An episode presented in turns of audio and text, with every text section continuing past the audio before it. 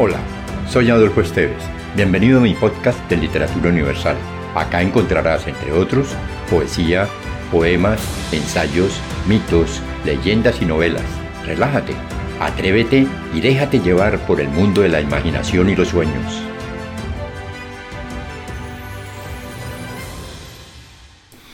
De la obra de Ciro Hoyos Manzano, titulada Palmira, antigua y señorial, sus instituciones, lugares, hechos y costumbres, les presento hoy la crónica titulada El apretadero.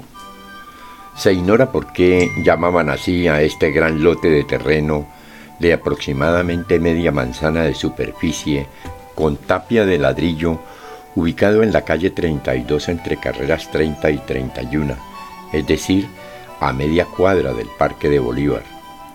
Allí casi siempre se instalaban los circos, sobre todo de fieras como el Ataide, el Zoo Circus, Dunbar Circus, Razor, etc., y las ciudades de hierro, en las que nunca faltó la rueda de Chicago, los carros locos, los carros eléctricos, columpios, tómbolas, etc. Los muchachos, al salir de la escuela, se encaramaban en la tapia a observar la armada de los juegos, la levantada de la carpa y los animales. A los elefantes les correspondía alar o empujar las jaulas de las fieras y demás elementos del circo como también templar los cables y vientos de las carpas. A veces los dejaban afuera pastando y atados a fuertes estacas. La gente, sobre todo los menores, aprovechaban para molestarlos, tirándoles palos, cáscaras, piedras, etc. Los empleados del circo les acercaban a los paquidermos baldes con agua que absorbían con la trompa y que utilizándola como manguera se la lanzaban a los intrusos mojándolos por completo.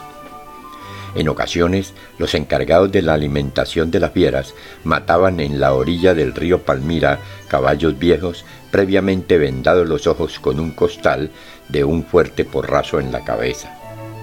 Allí los descuartizaban y lavaban la sangre que quedaba en la hierba ante la presencia del público. Era costumbre que tanto los circos como las ciudades de hierro destinaran el producto de la función de una noche a cada una de las parroquias de la ciudad. Tanto el párroco de Nuestra Señora del Rosario del Palmar como el de la Santísima Trinidad invitaban desde el púlpito a los fieles para que asistieran al espectáculo el día señalado. La entrada era de gancho, dos personas con una boleta. Como es natural, y con este motivo nadie se privaba de asistir o montar.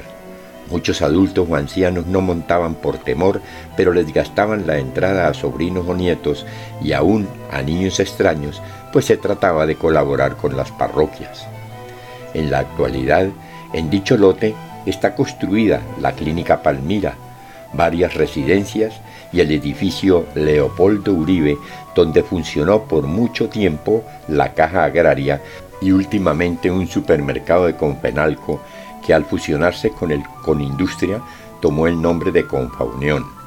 Actualmente este inmueble tiene por nombre Edificio Claudia y alberga una casa de fuego llamada Super Bingo Brasil. Por la calle 32 hay un pasaje que desemboca en la parte trasera del nuevo edificio de Telecom. Si te gustó, piensa en alguien a quien también le agradaría viajar en este mundo fantástico y compártelo. Califica con 5 estrellas este podcast.